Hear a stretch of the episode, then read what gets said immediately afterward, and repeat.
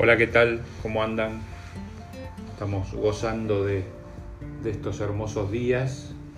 No lo digo por el encierro, sino por lo lindo del clima de hoy, por el sol, que nos trae a la memoria también la alegría sobre la cual estamos meditando, ¿no? la alegría salesiana, ese, ese eje también de nuestra espiritualidad. Lo interesante es que eh, Don Bosco no deja de lado, a pesar de resaltar tanto la alegría, la fiesta, el celebrar, ¿no?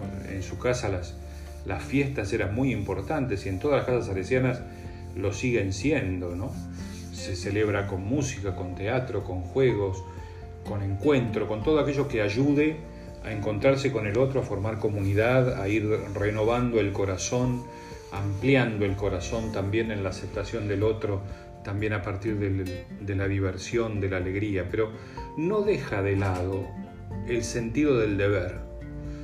Don Bosco ve en el patio no solamente el lugar de la alegría, sino el lugar donde se concentra toda la vida de la comunidad, toda la vida del joven, de la joven.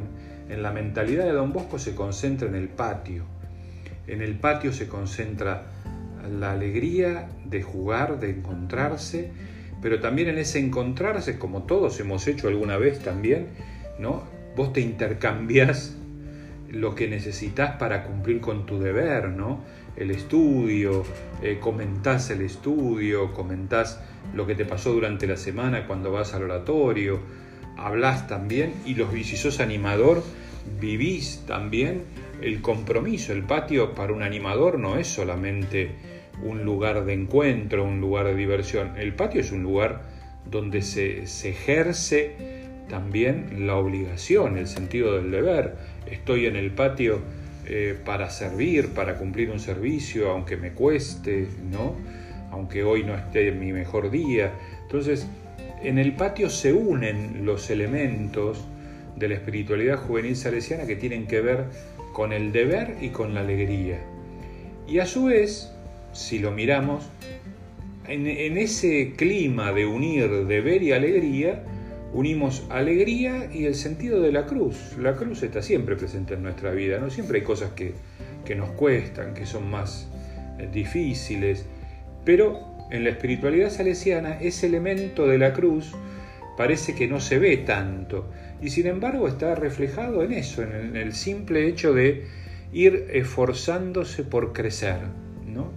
El esfuerzo de crecer cada día intelectualmente, físicamente, espiritualmente, da también ese elemento de cruz.